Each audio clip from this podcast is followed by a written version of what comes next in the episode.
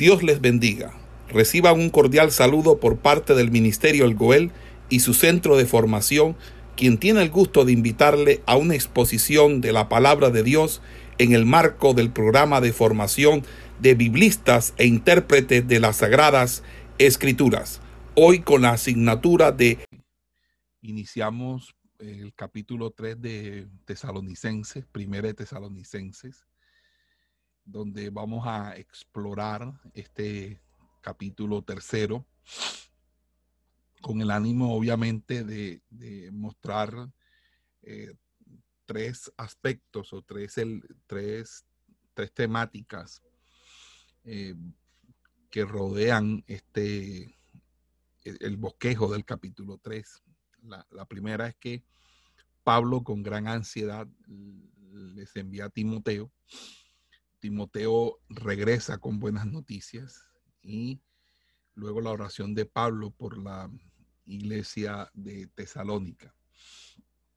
Eh, la transición entre defensa y expresión de gozo en, que trae consigo este, este esta continuación del, eh, que en el capítulo 3 del discurso del capítulo 2 es muy gradual la información que Pablo provee respecto a la decisión de enviar a Timoteo es en cierto sentido parte de la defensa, porque muestra que lejos de ser indiferente a las necesidades de los tesalonicenses, el apóstol estaba pronto para realizar un sacrificio efectivo en pro de ellos.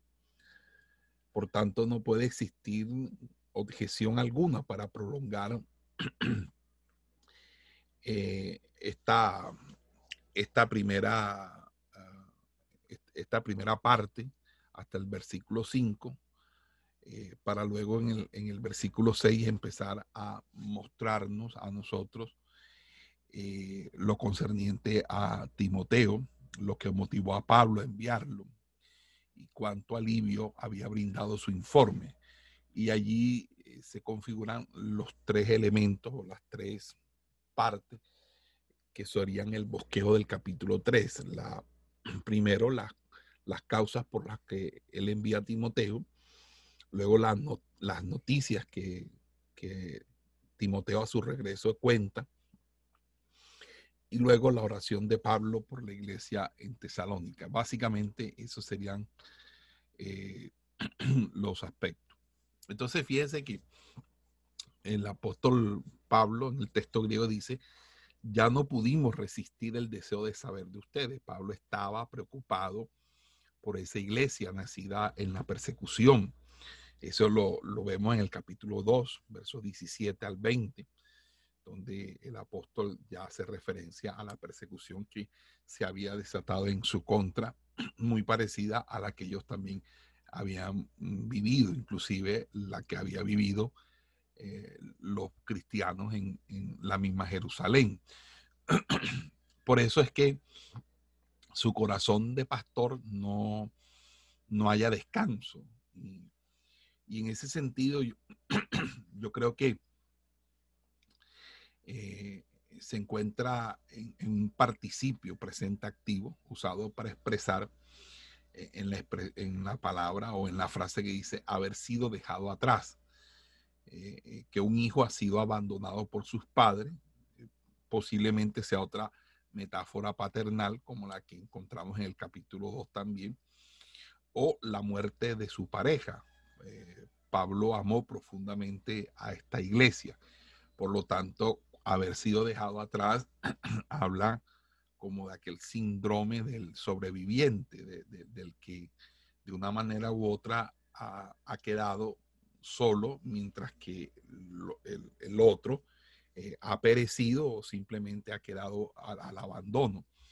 Entonces, eh, fíjese que eh, dice solos en Atenas, porque el texto griego dice, por eso cuando ya no pudimos resistir el deseo de saber de ustedes, decidimos quedarnos solos en Atenas y enviarle verso 2 a Timoteo, nuestro querido amigo.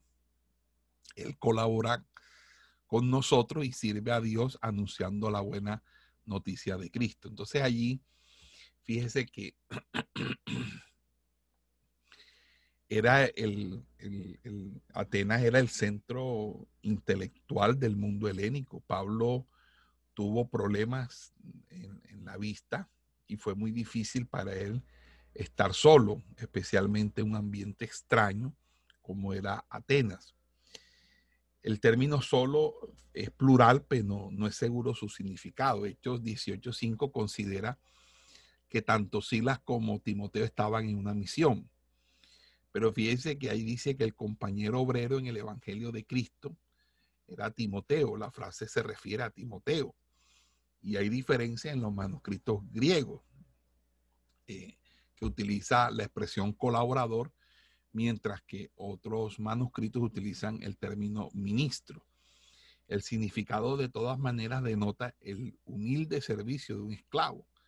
Y la mayoría de las tradiciones modernas sigue esa misma eh, expresión, la expresión de compañero obrero o la expresión eh, eh, que significa básicamente aquel que sirve de manera humilde. Pero fíjese que dice también para que los animara y ayudara a confiar. Pablo está preocupado porque la iglesia era perseguida y está preocupada porque esa iglesia se fundó sin tantos meses o sin tanto tiempo para formarla, porque Pablo no pudo estar más de tres meses allí, entonces él estaba un poco preocupado, no fue como, como en, en, Corintio, donde él pudo estar 18 meses, aquí a lo, a lo más pudo haber estado tres meses.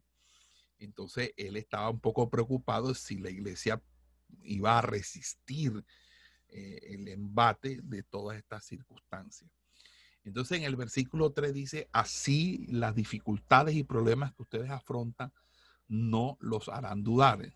Fíjese que es el, este es el único uso del término perturbado que hace el Nuevo Testamento, porque habla de perturbación. Originalmente esa palabra se utilizaba para describir a un perro moviendo la cola. Pero fíjese que en el griego clásico de Homero se usaba con sentido de halago. Pero fíjese que aquí esto podría relacionarse, ¿verdad? Con una fe verdadera que persevera. Dice, así las dificultades y problemas que ustedes afrontan no, no los harán dudar, no los perturbarán. ¿ok? No los perturbarán. Y dice, fuimos eh, destinados para eso. Ahí hay un indicativo, un eh, presente indicativo pasivo. La voz pasiva implica que Dios es el agente activo. No hace referencia a una idea pagana de, una, una especie de suerte impersonal, ni tampoco el determinismo islámico, sino que en un mundo caído, la norma para el creyente es el sufrimiento y el sufrimiento es un medio para alcanzar la madurez espiritual. Entonces allí dice, les advertimos que tendríamos dificultades. Ahí utiliza un tiempo verbal imperfecto que significa una acción repetida en el tiempo pasado. Es decir, varias veces Pablo debió habérselos dicho. Él sabía esto de las enseñanzas de Jesús por experiencia personal y ahora también ellos han tenido su experiencia. Entonces dice, íbamos a sufrir aflicciones. Entonces allí eh, eh,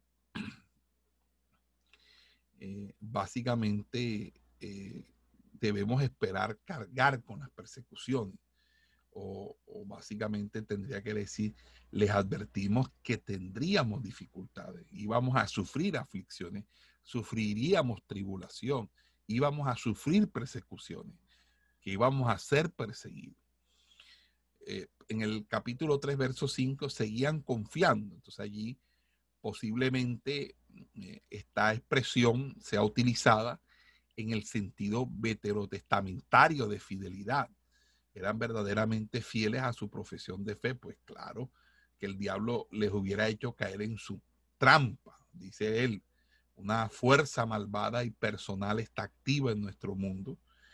Satanás, el diablo, y la palabra griega traducido como tentador expresa la tentación con una perspectiva de destrucción. Entonces aquí hay una diferencia que hay que tener entre lo que es el jopeirazón, que es la, fuerza malvada y personal, eh, que es el tentador, y la, tenta, la tentación, que es peirazo, y lo que es el doquimazo, que es aquello que es aprobado, aquello que pasa una prueba. Entonces, fíjese que estos dos términos griegos que nosotros vamos a encontrar en el, en el, Nuevo Testamento hacen eh, una relación muy, diametralmente opuesta. En Doquimazo vamos a encontrar tres constructos, el, el doquimazo, doquimium y doquimacia. Y esta es una construcción metafórica, como eh, diciendo o con el objeto de comprobar si algo es genuino. Y eso se prueba mediante el fuego. El fuego revela la esencia del metal, quitándole toda impureza, purificándolo. Y este proceso físico llega a ser una figura poderosa para representar a Dios o en su aspecto humano para probar a otros. Y, la palabra solo se usa en el sentido de, de probar con, con, mira a ser aceptado. E, entonces, eh, en ese sentido, vamos nosotros a encontrar doquimazo para probar fuerza, para probarse a uno mismo, eh, para probar nuestra fe, para probar a los espíritus, es decir, a, los, espíritus de los maestros que enseñan, eh, y también eh, en la Biblia se utiliza este término para eh, básicamente designar o llevar la idea de alguien que está siendo examinado y probado para ver si es una persona digna, si es una persona buena, si es una persona genuina, si es una persona honorable.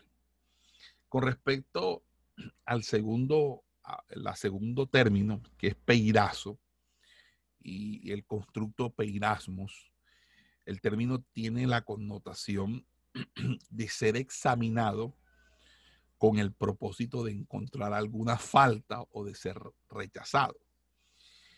Y es utilizado frecuentemente con el contexto de tentación, mientras que en el, en la, en el doquimazo se prueba para mostrar lo bueno, en el peirazo se prueba simple y llanamente para resaltar eh, con una perspectiva destructiva aquello que eh, pueda considerarse una falta o un motivo para ser rechazado. Entonces, fíjese que estamos, viviendo allí unas situaciones bien interesantes. Eh, entonces, cuando uno revisa, por ejemplo, el contexto de la tentación de Jesús en el monte, hablando del término peirazo, uno observa que, eh, em, eh, que Satanás, con su, su ardid, con su estratagema, con su artimaña, expresa el esfuerzo de atrapar a Jesús. Y, fíjese que también el vocablo es usado como título para Satanás en su forma de tentador. Él es el que produce la tentación. Él es el tentador. Eh, también eh, eh, podemos decir que entonces con esto podemos diferenciar lo que es una prueba a lo que es una tentación. La prueba es algo que produce sufrimiento pero que sirve para construir nuestro carácter y aquilatarnos, purificándonos para ser eh, dignos, buenos, genuinos, honorables. Pero el peirazo, el peirazo es una manera de concebir en nosotros el pecado. Es una manera de nosotros, de que nosotros caigamos en el pecado, es decir, en la desobediencia a Dios. Entonces, Dios no tienta a nadie. Y como Dios no tienta a nadie, Él no puede ser tentado por nadie. Porque a Dios no lo tienta el mal, ni Él es tentado por el mal. Entonces ahí hay un, eh, eh, el peirazo surge, en el caso nuestro particularmente surge eh, cuando somos atraídos por nuestra propia concupiscencia, y eso nos lo va a enseñar el apóstol Santiago en el primer capítulo de su epístola, en los versículos 13 al 14, más o menos por allí. Cada uno es atraído por su propia concupiscencia. En la tentación de Jesús, no la atracción no es producto de la concupiscencia, es una presentación personal que hizo Satanás, porque Jesús, en Jesús no había concupiscencia. Por lo tanto, las tres situaciones que relatan los evangelistas con respecto a, ese acontecimiento no fueron producto de la concupiscencia de Cristo o deseos del Señor, sino que fueron propuestas directamente, directamente expuestas por Satanás a Jesús en su condición humana pues eh, en su naturaleza divina, él no hubiera podido hacer eso porque es imposible tentar a Dios. Pero eh, en, la condición en la que se encontraba el, eh, Jesucristo, en su encarnación, o él se le presenta con unas propuestas seductoras, unas propuestas amparadas en una es decir, en una mala interpretación que el, que el mismo Satanás argumenta de, la, de las escrituras, pero que Jesús categóricamente rechaza y que además de eso eh, neutraliza utilizando una exégesis adecuada de la misma palabra del Señor. Entonces, en ese sentido, eh, es la diferencia que quería establecer entre el la expresión eh, peirazo y doquimazo, cuando dice el apóstol, eh, seguían que el diablo les hubiera hecho caer en sus trampas, que era la preocupación. Dice, eh, dice, por eso, como ya no pude resistir más, envié a Timoteo, pues necesitaba saber si ustedes seguían confiando en Dios porque temía que el diablo los hubiera hecho caer en sus trampas. ¿Verdad? Y eh, además de eso, eh, él, eh, dice que hubiera echado a perder todo lo que hicimos. Aquí es importante el uso de los dos modos, de dos modos. primero, el indicativo, que es un modo de la realidad que es utilizado para Satanás. O sea, Satanás es alguien real, no es una invención de la de la psicología cristiana, ni tampoco eh, es, un, es un elemento persuasivo o, un elemento disuasivo para utilizarlo en cierta, en, cierta maniobra psicológica con los niños. No, no, en ningún momento. Satanás es alguien real, es una persona real, es un ser angelical real. Entonces allí se encuentra el constructo de, de la eh, semántica eh, estructurado en el, en, la, en el modo indicativo, que es el modo de la realidad.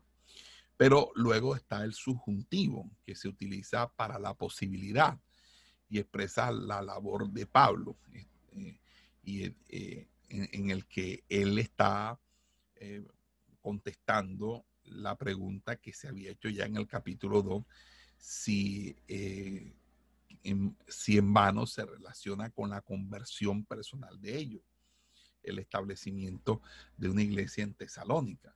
Es decir, él, se preguntaba si, si sin, que sin la, ah, sin la presencia del mismo apóstol por un tiempo considerable, al, no haber eh, existido un tiempo lo que él eh, considerable de permanencia para exponer y, llevar a cabo un discipulado formador en, en, esa nueva congregación, podían ellos seguir sosteniendo. Entonces, ahí es donde aparece en el versículo 6 las buenas noticias. Buenas noticias. y fíjese, eh, y esas buenas noticias es la única vez que se utiliza el término en todo el Nuevo Testamento para hacer referencia a una buena noticia, pero que no estrictamente tiene que ver con el Evangelio de Cristo. Acuérdense que la palabra Evangelio significa buenas nuevas o buenas noticias. Entonces, cada vez que se utiliza esta palabra es para hacer referencia a la predicación de la palabra. Pero resulta que aquí la palabra no está utilizada para hacer referencia al Evangelio, sino para hacer referencia a las noticias de la fiel condición de esta iglesia. Entonces, eh, eh, Pablo llama a eso buenas noticias, buenas noticias, y dice, ¿cuáles son esas buenas noticias? Dice que ustedes se aman unos a otros y no han dejado de confiar en Dios. Fíjese, eh, que allí hay una, toda una ortodoxia, una, una sana doctrina, porque obviamente está hablando de que ellos eh, se sentían eh, eh, con la responsabilidad de cuidarse el uno, el uno al otro y, y, obviamente por amor y además de eso la fidelidad y el amor hacia Dios. Entonces allí es el, amor al, a Dios y el amor al prójimo, es el cumplimiento cabal del, del Evangelio. Entonces, eh, y, lo otro que le alegra a Pablo, además de que saber que ellos tienen una conducta impecable, es que ustedes nos recuerdan siempre con cariño y que desean vernos, así como nosotros deseamos verlos a ustedes. Fíjense algo maravilloso y es cómo uno extraña o recuerda con cariño a las personas. Yo siempre recuerdo con mucho cariño a muchas personas al, donde yo eh, he podido ir, y quizás a usted también le pasa lo mismo, eh, que uno va a una parte y uno pues es canal de bendición para esas personas a través de la enseñanza, la predicación, el consejo. Y eso eh, anima a las personas y, ellos siempre le muestran a uno que lo quieren volver a tener por allá.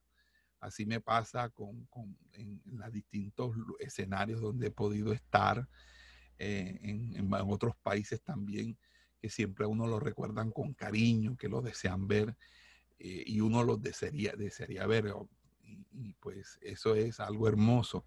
Es, un, es el amor de, que, nace eh, y es lo, la satisfacción que uno a veces tiene, que a veces uno es más querido quizás por la, familia de la fe que por la misma familia de sangre, de vínculo natural.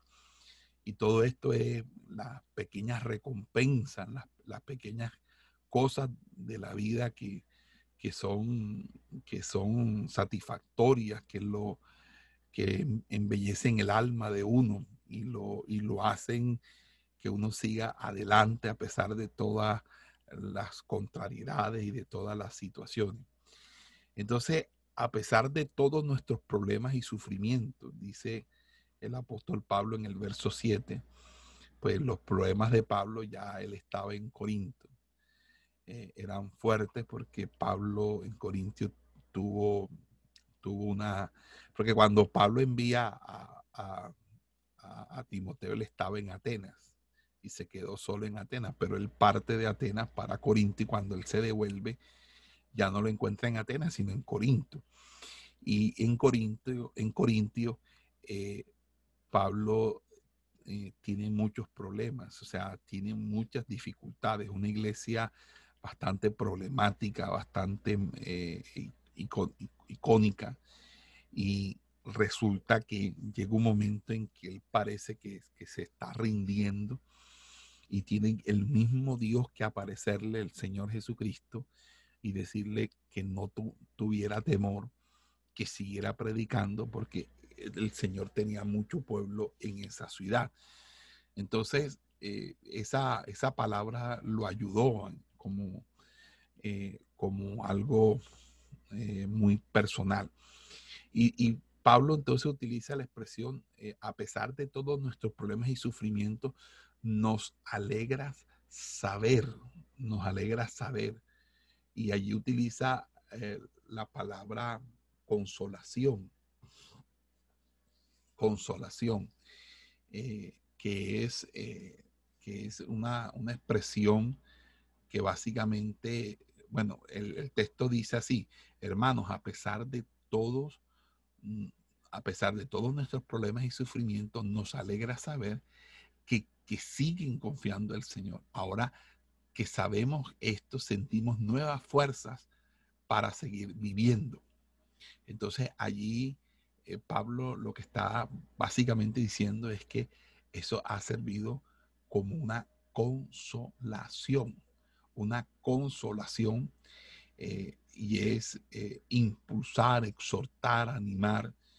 Es la forma nominal de Paráclitos que es utilizado tanto para el ministerio que el Espíritu Santo ejerce sobre nosotros como ayudador, como abogado. Y entonces dice, nos alegra saber, sentimos nuevas fuerzas para seguir viviendo. Pablo utiliza aquí un lenguaje metafórico para expresar la liberación de la tensión que tenía eh, eh, y que sentía ya no solamente por la iglesia de Tesalónica, sino por los problemas que se le estaban presentando en la iglesia de Corintio. Entonces allí dice, gracias a las buenas noticias sobre la iglesia. Dice que siguen confiando en el Señor. Allí es una oración condicional y obviamente eh, está diciendo permaneciendo fieles. La Biblia presenta nuestra salvación con un par de verdades. Primero, que es una salvación que es gratis, que es en Cristo, pero que también cuesta y es progresiva. Y se percibe en las decisiones que nosotros debemos asumir para poder proseguir el supremo llamamiento. Es, ciertamente es gratis y es en Cristo, porque recibirla no nos cuesta nada, recibir a Cristo no nos cuesta, es algo que no nos costó a nosotros porque todo lo hizo el Señor. Pero cuando asumimos la decisión de seguir a Cristo, eso va a representar cierto costo para nuestra vida que tiene que ver obviamente con ese proceso. Y es progresivo porque la idea es que ese costo se vaya traduciendo en una madurez espiritual, se vaya traduciendo en, una, en una, estructuración, en una, en una medida de la fe, de la estatura, de plenitud. Y allí es donde ambas verdades, ambas son verdades, ambas verdades se, se, complementan para hacernos entender que lo más importante es permanecer fieles. Ese es algo, hermano, que no podemos olvidar. Esto es algo de, el Evangelio es perseverancia. El Evangelio trata básicamente de las personas que perseveren, porque dice la Biblia que el que persevere hasta el fin, este será salvo. Entonces, Pablo dice noche y día, seguir orando eh, noche y día, presenta el orden del tiempo judío. Acuérdense que para los judíos los días comienzan por la noche, no comienzan eh, por a nosotros el día comienza a las 6 de la mañana y ciertamente eso los, los judíos no lo entendían de esa manera. Entonces, eh, Pablo entonces presenta el orden del tiempo judío para reflejar así la vida de oración constante y permanente que, que, que Pablo obviamente poseía de seguir orando con más sinceridad. Y fíjese que ellos hicieron bien, pero todavía no han madurado en su conocimiento, como lo demuestra su mala interpretación de la segunda venida. Entonces allí se utiliza la expresión fe, eh, porque dice restaurando todo lo que falta en, tu fe o suple lo que tu, tu fe necesita eh, eh, como doctrina. Entonces ahí la, la fe está siendo utilizada como doctrina o como énfasis de nuestra vida transformada y de aquello que nos hacía falta para perfeccionar el carácter.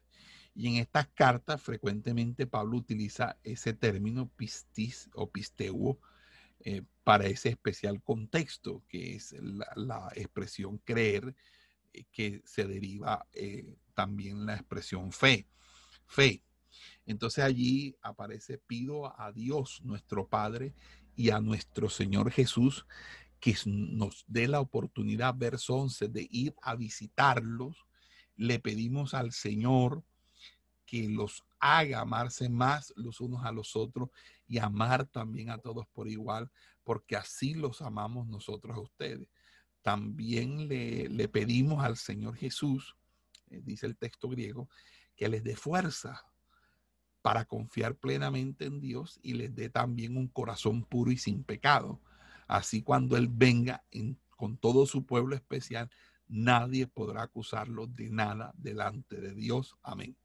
Entonces, fíjese, allí está la expresión, eh, eh, el versículo 11 al 13, es una, una sola oración. Es una sola oración.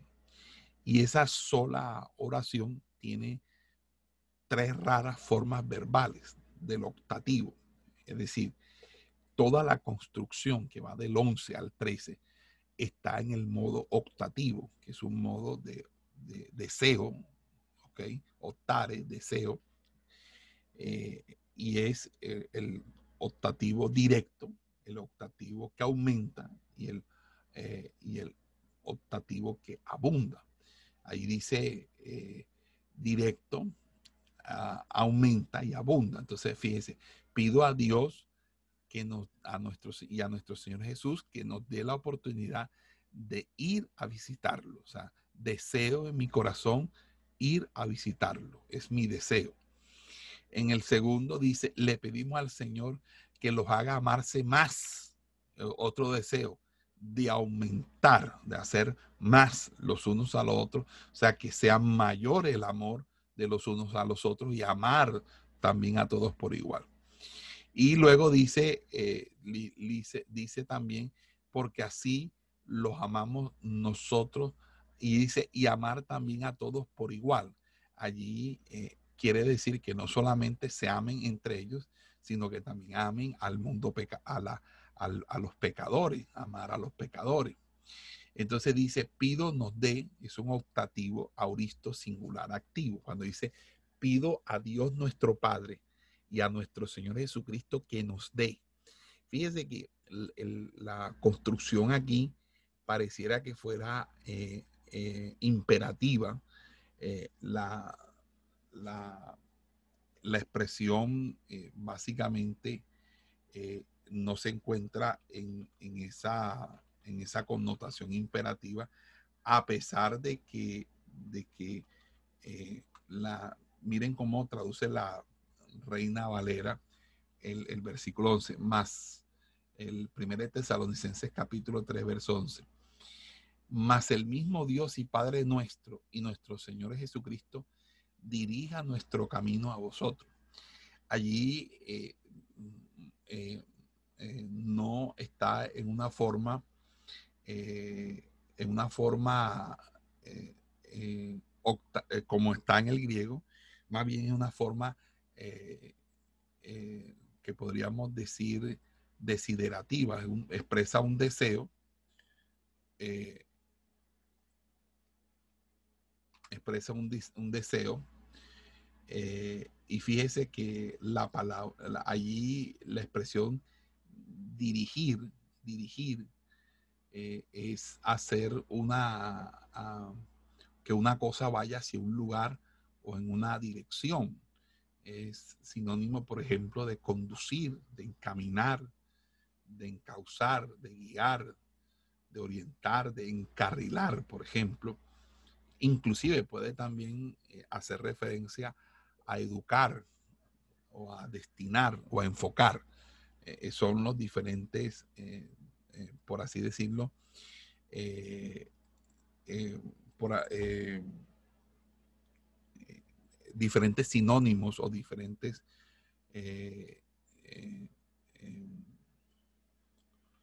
diferentes formas de, decirlo, ¿verdad?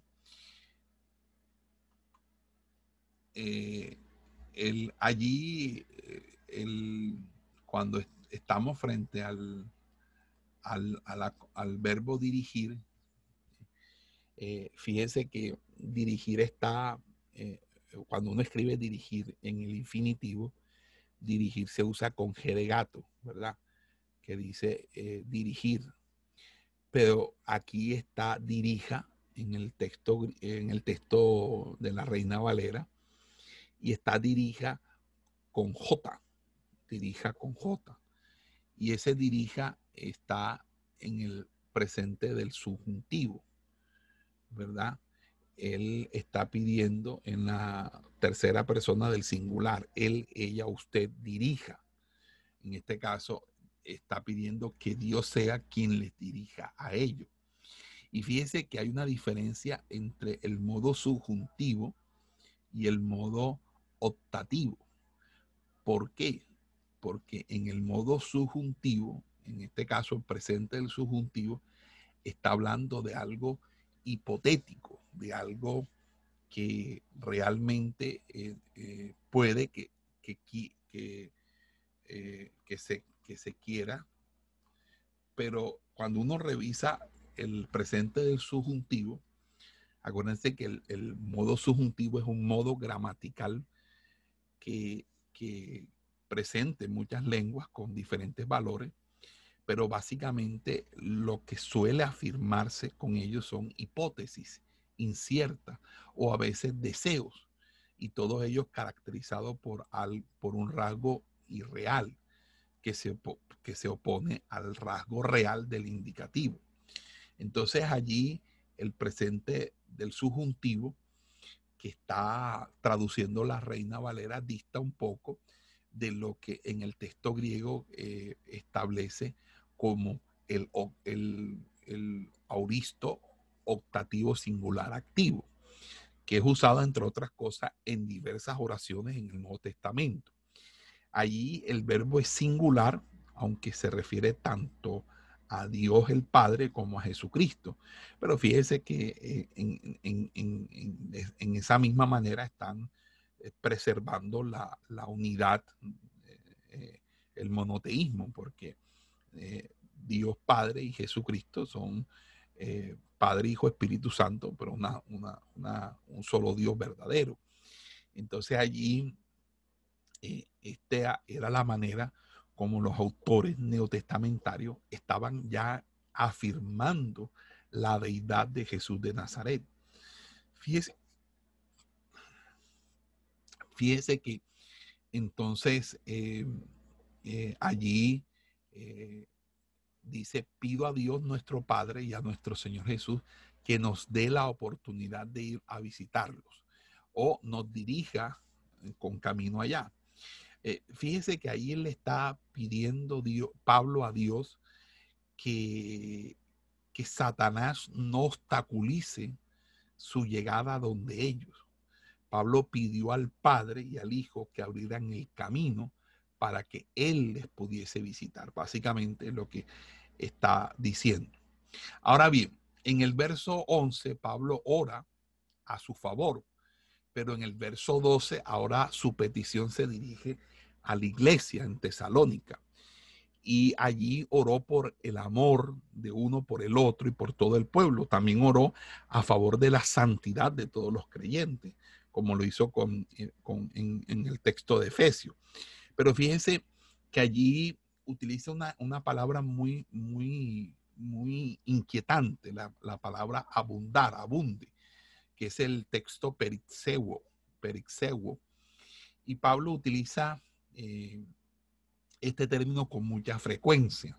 Si revisamos las maneras en que Pablo utiliza perixeu, eh, uno entenderá la importancia de este, de este tópico de este, de este vocablo en, dentro de la teología paulina.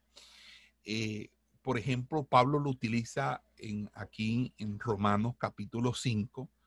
Eh, tengo un texto aquí de Romanos 5.15. Eh, de la verdad de Dios abunda para su gloria. En el mismo Romanos 5.5, vuelve y lo, dice, que el, el regalo gratuito de la gracia abundó en este hombre único que es Jesucristo. También lo vamos a encontrar en, Romanos capítulo 15, verso 13. Aquí en la concordancia los voy, los voy sacando. Los creyentes abundan en esperanza. También está en Primera de Corintios 8:8, cuando dice, los creyentes no son encomendados a Dios por comer o no cierto tipo de alimentos Ahí aparece nuevamente esa expresión. Eh, en Primera de Corintios 14, 12 dice, los creyentes abundan en la edificación de la iglesia. En Primera de Corintios 15, 58 dice, los creyentes abundan en la obra del Señor. También dice que los creyentes comparten pródigamente los sufrimientos y el consuelo en Cristo. Eh, también dice en 2 de Corintios 3:9 que el ministerio de la justicia se prodiga, abunda en la iglesia. La acción de gracia de los creyentes para que abunde la gracia de Dios, 2 de Corintios 4:15. La abundancia de la gloria en los creyentes, 2 de Corintios 8:2. Los creyentes abundan en, fe, palabra, conocimiento, el texto de 2 Corintios 8:7 Toda gracia abunda para los creyentes en 2 de Corintios 9:8. La abundante acción de gracia de los creyentes en 2 de Corintios 9:12. Las riquezas de la gracia de Dios sobreabunden sobre los creyentes Efesios 1:8. El amor de los creyentes puede abundar cada día más y más Filipenses 1:9. La confianza de los creyentes en Pablo abunda en Cristo, Filipenses 1.26. Teniendo abundancia, eh, Filipenses 1, 12, eh, ah, perdón, 4, del 12 al 18, 12 y 18. Los creyentes sobreabundan en gratitud, Colosenses 2.7. Los creyentes crecen y abundan en amor el uno por el otro, este texto de 1 Tesalonicenses 3.12 luego abundan en, una manera temerosa de Dios, 1 Tesalonicenses 4.1, y abundan en amor para con los eh, hermanos creyentes, 1 Tesalonicenses 4.10. Entonces, en las 21 referencias que acabo de citar, que son las referencias donde Periseuo aparece como eh, en el sentido de abundar, Pablo siempre la, va a utilizar precisamente para, para, para una comprensión de que la gracia de Dios en Cristo está por encima de todo. Está por encima de todo. Es decir, está por encima del mismo amor que podamos nosotros sentir personalmente en la vida cotidiana, porque eh, lo que nos lleva a una vida abundante es la gracia de nuestro Señor Jesucristo que está por encima de todo. Entonces ahí es donde Él dice que ese amor debe ser a todos por igual, porque el amor de Dios es tan ancho como eh, eh, eh, es, amplio, ¿verdad? me acuerdo esa, esa célebre canción, el amor, que el amor de Dios es más alto, que no puedo ir arriba de Él. El amor de Dios es más ancho que no puedo estar fuera de Él es tan bajo que no puedo ir debajo de él. Tan grande es el amor de Dios. Ese básicamente. Ya en el verso 13 eh, utiliza eh, eh, algo que, que, es interesante porque habla del corazón. El corazón dice allí que, que la santidad es tanto un don como una, como una tarea y ahí utiliza obviamente el indicativo y el imperativo. Y esto es importante porque la santidad es un don como una tarea. Es un don que es real, que Dios nos lo entrega a nosotros, pero también es una tarea que se nos impone que tenemos que perseverar en ella y perfeccionarnos en ella, porque la santidad se perfecciona en el temor de Dios. Y esa es la característica de alguien irreprochable, para quien no hay acusación alguna. Y, por eso Satanás no puede o no tiene base alguna para la crítica, porque es el Señor el, que con su, con su gracia eh, nos santifica. Y, es que la voluntad de Dios para cada creyente es una santidad como la de Cristo.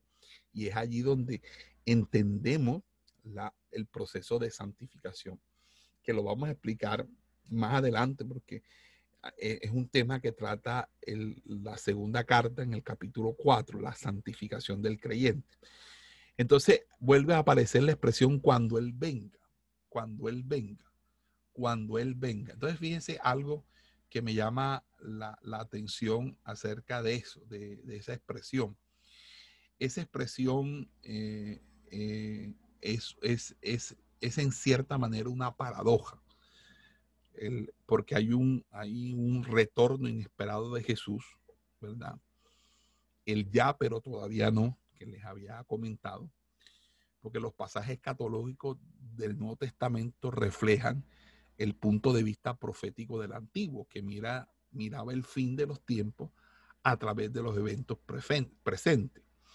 Cuando uno lee Mateo 24, Marcos 13, Lucas 21, son muy, son muy difíciles de interpretar porque tratan de distintos asuntos de manera simultánea. Tratan de la destrucción del templo, de la señal del regreso del Mesías, tratan de la cuando terminará la edad.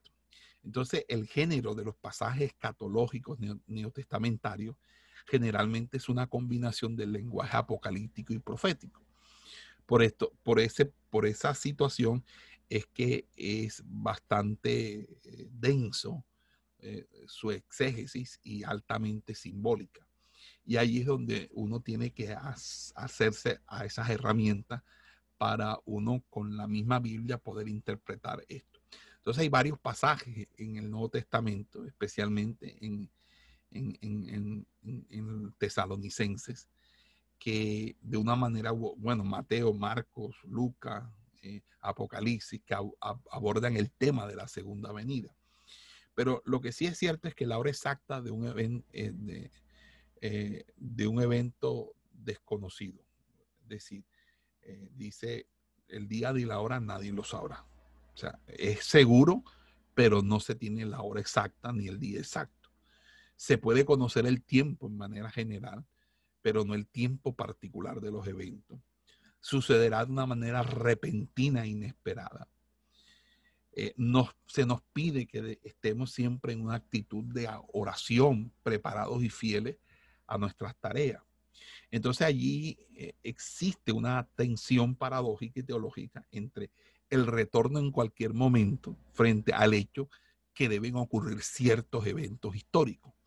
Entonces, el Nuevo Testamento afirma que ciertos eventos ocurrirán antes de la segunda venida, como es la predicación del Evangelio por todo el mundo, la gran apostasía, la manifestación del hombre del pecado, quitar lo que o quien restringe eh, eh, el advenimiento del, hijo, del, hombre del hombre del pecado, eh, la posibilidad de un, de, de que ocurra un avivamiento en el judaísmo, ¿ok?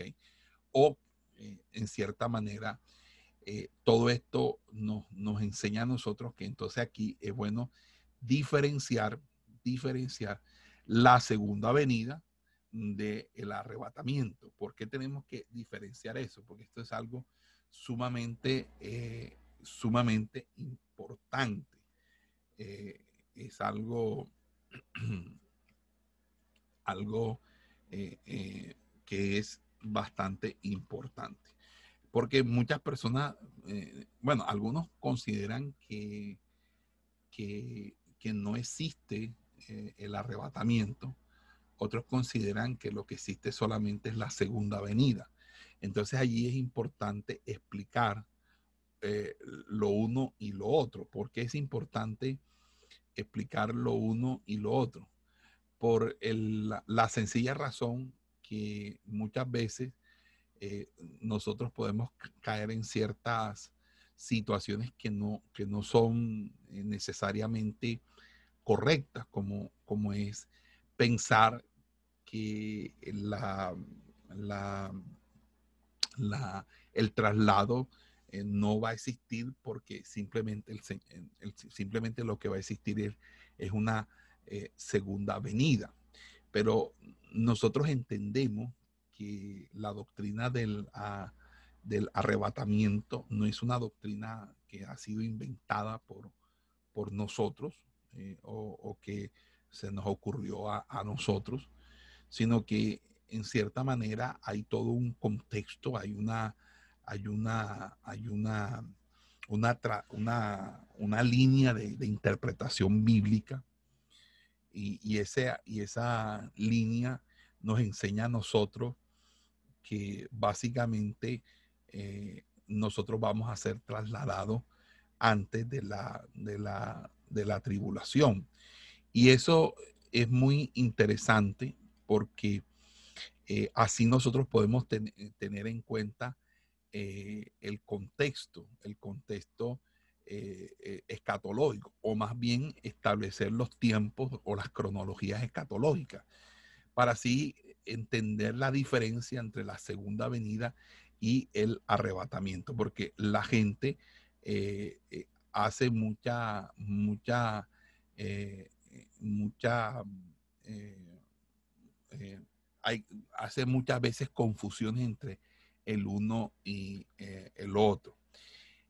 nosotros podemos sustentar la, la la doctrina del arrebatamiento, y aunque esto no, bueno, nos va a tocar hacerlo porque este, este es un tema muy importante aquí, pero básicamente porque eh, cuando nosotros hablamos de la, la base esencial de la, de la enseñanza del traslado de la iglesia antes de la tribulación, tenemos entonces que primero explicar qué es la tribulación.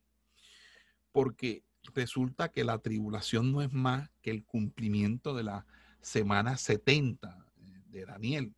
Si ustedes revisan, eh, hay, hay, una, hay, un, hay, un, hay un número de palabras que se usan tanto en el Nuevo como en el Antiguo Testamento para describir el periodo de la sextuagésima semana, las cuales cuando son consideradas en conjunto nos dan la naturaleza esencial o carácter de esto.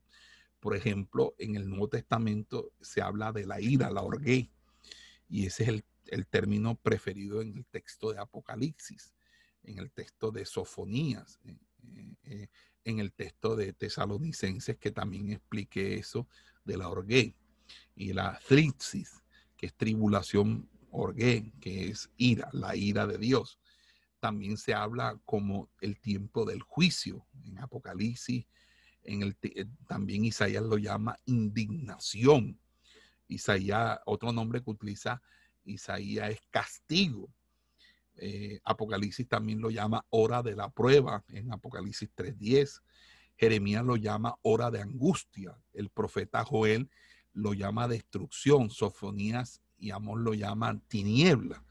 Y todas esas referencias describen el periodo en toda su extensión, no solamente una porción de él, de manera que todo el periodo tiene esa caracterización, sino que todo, absolutamente todo.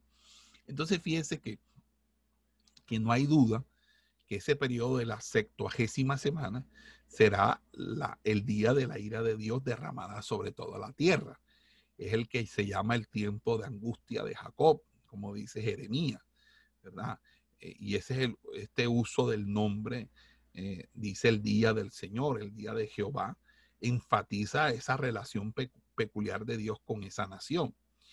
Fíjese que cuando se prevé este periodo en Daniel, Dios dice al profeta, 70 semanas están determinadas sobre tu pueblo y sobre tu santa ciudad. Todo ese, este periodo, por tanto, hace referencia es al pueblo de Daniel, que es Israel, y a la ciudad santa de Daniel, que es Jerusalén. La gran tribulación no es para la iglesia, porque la semana 70 de Samuel, de Daniel, perdón, no es para la iglesia, es para el pueblo de Israel. Por lo tanto, la iglesia no va a pasar por la gran tribulación. Y fíjese que en, otros textos eh, del Nuevo Testamento eh, dicen claramente que la iglesia es un misterio y que su naturaleza como cuerpo compuesto de judíos y gentiles por igual no estaba revelada en el Antiguo Testamento. La iglesia no podía estar comprendida en esta o cualquier otra profecía del Antiguo Testamento, por cuanto la iglesia no entró en existencia sino después de la muerte de Cristo, después de la resurrección de Cristo, después de la ascensión y después del descenso del Espíritu Santo. Entonces la iglesia no podía estar en las primeras 69 semanas de esta profecía, mucho menos va a estar en la semana 70, por cuanto no tenía parte en las primeras 69 semanas, lo cual quiere decir que el programa de Dios eh, referido a la semana 70, obviamente es un programa de Dios para con Israel. Fíjese que nosotros podemos decir claramente que el propósito eh, de la septuagésima semana o la semana 70 eh, es, en primer lugar, es lo que dice Apocalipsis 3.10. Dice, yo también te guardaré de la hora de la prueba que ha de venir sobre el mundo entero para probar a los que moran sobre la tierra. Ah, esta es una cuestión en cuanto a quienes estarán en ese tiempo de prueba. Hay otras eh, consideraciones de este versículo. O sea, primero que todos vemos aquí que este periodo tiene en la mira a los que moran sobre la tierra y no a la iglesia está hablando de, la, de, todos los gentiles inconversos. Y es una misma expresión que ocurre varias veces en el texto del Apocalipsis. Y al usarse no nos está dando una descripción geográfica, sino más bien una clasificación moral. Nos está diciendo todos aquellos que moran sobre la tierra. La palabra que utiliza el, el, griego morar es katoikeo, que es una palabra fuerte, se usa para describir la plenitud de la deidad que mora en Cristo. Se usa para expresar la institución de la morada permanente en Cristo en el corazón del creyente, como lo hace Efesio. Y, también cuando los demonios toman absoluta posesión del hombre, como en los evangelios. Y, debe distinguirse de la palabra oikeo, que es un término general que también significa morar, y de paroikeo, que da la idea de transitoriedad, residir temporalmente.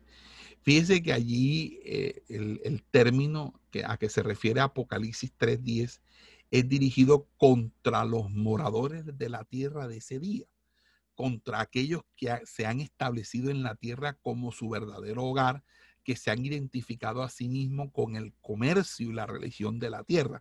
En pocas palabras, con los mundanos, la mundanidad, es decir, y la mundanalidad, es decir, aquellos que están eh, de una manera u otra intrínsecamente ligados con la tierra. Esos son los moradores de la tierra. Entonces, significa que no se refiere a la iglesia.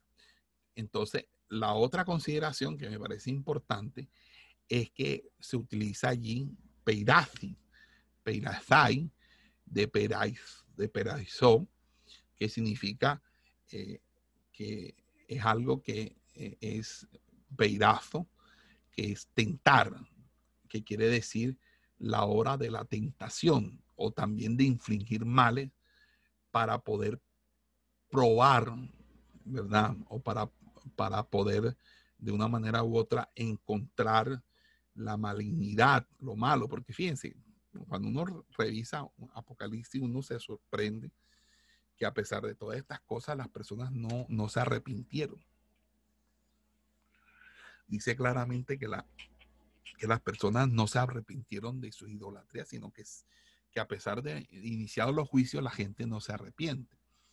Entonces, fíjese que el, propósito real, el, el, propósito real es que la, el segundo propósito mayor de la septuagésima semana está relacionado con Israel. Ahora, he dicho todo esto de la septuagésima semana porque no puedo explicar el, arrebatamiento si no hago referencia eh, de básicamente este, si no hago referencia a esto.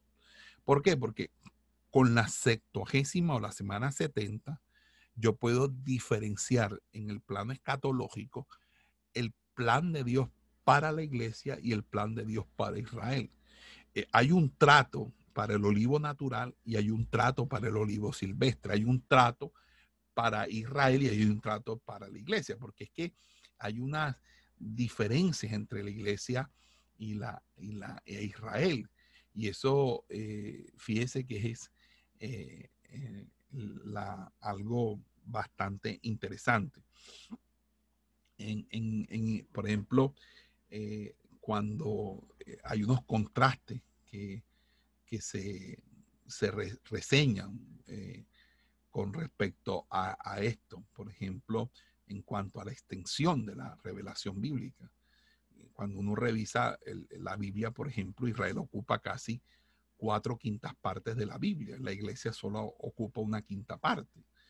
Eh, Israel recibe las promesas terrenales en los pactos. La iglesia recibe las promesas celestiales en el Evangelio. La simiente de Abraham dice que Israel es la simiente física. Nosotros somos su simiente espiritual. Israel tuvo un nacimiento físico que produce parentesco. La iglesia tuvo un nacimiento espiritual que conduce a un parentesco. Eh, Abraham eh, en, es la supremacía en Israel, pero en la iglesia es Cristo. Eh, con Israel se estableció el pacto abrámico y luego el, pacto sinaítico y el pacto davídico. La iglesia está eh, indirectamente relacionada con el abrámico y el nuevo pacto. Israel es una nación, la iglesia está en todas las naciones. Israel disfruta una nación individual. La, iglesia es, eh, está referenciada a un trato de, de cada persona como individuo. Em, Israel, eh, eh, Israel no tenía o no tiene ninguna actividad misionera y ningún evangelio que predicar. La iglesia tiene una comisión que cumplir. Entonces empezamos como a, a, ver las diferencias y vamos a encontrar que Israel y la iglesia son totalmente eh, diferentes. Entonces es allí donde nosotros claramente eh, eh, entendemos lo que la, esa, esa, por así decirlo, esa expresión no, nos quiere hablar a nosotros acerca de la segunda venida. Entonces, en, ese, término, podemos decir que eh, el, retorno de Cristo, que literalmente esto significa la parusia o la parucía, que, significa presencia, porque parucía significa presencia. Entonces allí Pablo va a referirse a, visita real. Entonces el otro término eh, del Nuevo Testamento es epifaneia, que es encuentro cara a cara, que es eh, el apocal eh, que es que, mm, eh, es un término que utiliza el apóstol Pablo, apocalipsis, que es revelación, y el día del Señor. Entonces estas frases van variando y unas son utilizadas algunas veces para hablar de la segunda venida, otro para el traslado de la iglesia. Entonces, fíjese que en ese sentido, eh, hay una, ah, una situación que vale la pena que nosotros revisemos en los pasajes que, tiene que ver con todo el tema de la, de la, de la, del, el tema del, del, traslado de la iglesia. Pero también otra cosa que también me llama la atención acerca de la venida del Señor es la distinción que existe entre ese traslado y la segunda venida. Eh, porque hay un número de contraste. Por ejemplo, la traslación, que es el término que voy a utilizar, traslación, que es la remoción de todos los creyentes, ¿verdad? Eh, una cosa es remover a todos los creyentes, removerlo, es decir, trasladarlo de un lugar a otro. En este caso es sacarlos de la tierra y llevarlos al cielo. mientras que la segunda venida envuelve la aparición o manifestación del, Hijo de Dios. En el traslado se refiere a los santos arrebatados eh, en el aire, mientras que la segunda venida es eh, que eh, Cristo regresa a la tierra. Entonces una cosa es que Él regrese y otra cosa es que nos encontremos con Él en la nube. En la traslación Cristo viene a reclamar una esposa pero en la segunda venida él, regresa con la esposa. En, la traslación o en el arrebatamiento, conduce a la, a la remoción de la iglesia y a la iniciación de la gran tribulación, pero en la segunda venida conduce al establecimiento del reino milenario y, al acabose de la, de la gran tribulación. La traslación es, eh, es inminente, un abrir y cerrar de ojos, mientras que la segunda venida es precedida por una multitud de señales, de señales, es decir, ya la gente, después que cuente los siete años de la gran tribulación, en cualquier momento después de cumplir los siete años, en, como no, se, no sabiendo el día ni la hora exacta, eh, solamente que se le pide inclusive que duren unos 35, 36 días más después de los siete años, que es la, cuenta que saca Daniel. Dice que el que llegue está allí, bienaventurado. Eso no significa que esté dando un tiempo, sino que simplemente está diciendo que hay, que hay unos sobrevivientes a la gran tribulación. Entonces, en ese sentido, eh, este, eh, básicamente hay unas diferencias ostensibles. Mire que, la, que otra situación es que que el, arrebatamiento es un mensaje de consuelo. De hecho, para nosotros nuestra esperanza es eso, la, que Cristo nos, nos saque de esta tierra, mientras que la segunda venida está acompañada por un mensaje de juicio. Entonces, mientras nosotros somos sacados, como diciendo, como, eh, como en todo fuiste atribulado, entonces ahora yo te saco de la gran tribulación. Pero que en la segunda venida eh, lo que sucede es que eh, este, viene, está acompañada por un mensaje de juicio, es decir, antes de que suceda la segunda venida, lo que van a venir son todos los juicios, las siete sellos, las siete, las siete trompetas, las siete copas, etc. También otro tema es que la tribulación está relacionada con un programa específico, perdón, el arrebatamiento, la traslación está relacionada con el programa para la iglesia, mientras que la segunda venida está relacionada con un programa para Israel y el mundo. La traslación es un misterio, mientras que la segunda venida es predicha en ambos testamentos. Em, la traslación, los creyentes serán juzgados, pero en la segunda venida los gentiles e Israel serán juzgados en la traslación eh, la creación es inalterada, pero en la segunda venida hay un cambio de la creación porque los apetitos carnívoros de los animales depredadores quedan suspendidos durante todos esos mil años y, se vuelve a la producción agrícola y a, un mundo bastante eh, eh, bastante rupestre. Eh, bucólico. En la traslación, los gentiles no serán afectados, mientras que en la segunda venida los gentiles serán juzgados. En la traslación, los pactos con Israel no se cumplen, pero en la segunda venida todos sus pactos se cumplen porque se expía el pecado eh, de Israel.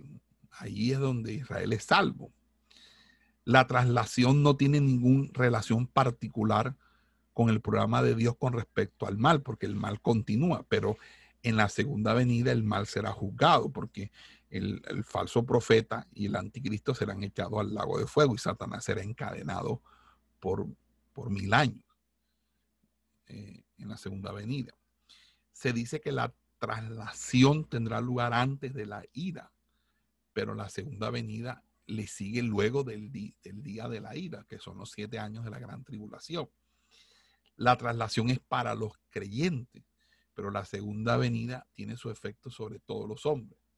Entonces, fíjese que hay creo que no sé si usted puede alcanzar a decir algo, algunas cosas más sobre esto, este tema, pero básicamente eso es lo que me, lleva a mí a entender que eh, cuando Pablo dice cuando Él venga, cuando Él venga, su pueblo especial, su santo, ahí entonces está utilizando los santos, los santificados.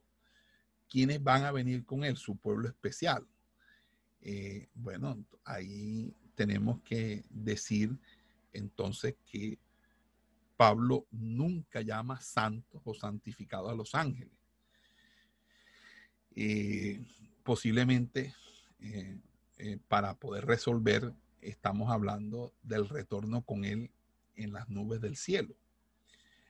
Probablemente vendrán ángeles y santos cuando vengan con Él, pero realmente eso no es así. Yo creo que cuando dice que dice el texto allí, eh, luego de pues, terminar cuando Él venga esa parte, porque ya hemos terminado un poquito lo de la segunda venida, ahí está diciendo su pueblo especial, yo creo que está hablando allí realmente de cuando Él venga en su santa gloria. Eh, y en ese sentido, obviamente, está hablando del arrebatamiento. Y yo creo que ahí se debe traducir cuando ven, cuando, eh, bueno, la Reina Valera dice así, vamos a leerlo.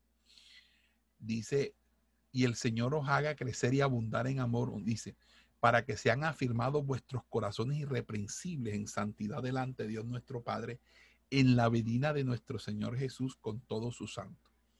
Entonces, fíjese, ahí algo interesante en ese texto. Y es que eh, allí está diciendo eh, básicamente eh, que la palabra cuando Él venga con todo su santo o que Él venga por todo su santo. Ahí sería otra manera de traducir. Bueno, sea lo que el, término, debemos decir que cuando Él venga, tiene que venir Él con su santo. Eh, está haciendo referencia si es que Él venga con su santo a la tierra en la segunda venida que vendría siendo su parucía, que es su manifestación. Porque en el arrebatamiento Él viene por su santo, es decir, por la iglesia. Entonces ahí hay que diferenciar ese texto ahí claramente. Bueno, en ese orden de idea, eh, pues ustedes pues saben lo que significa el término santo, kadosh en hebreo, agios en griego. Entonces vamos a dar la clase hasta ahí. Creo que me parece interesante el tema. Esperamos que este estudio haya sido de bendición para su vida y ministerio. A Dios sea la gloria. Este es el Ministerio El Goel, vidas transformadas para cumplir el propósito de Dios.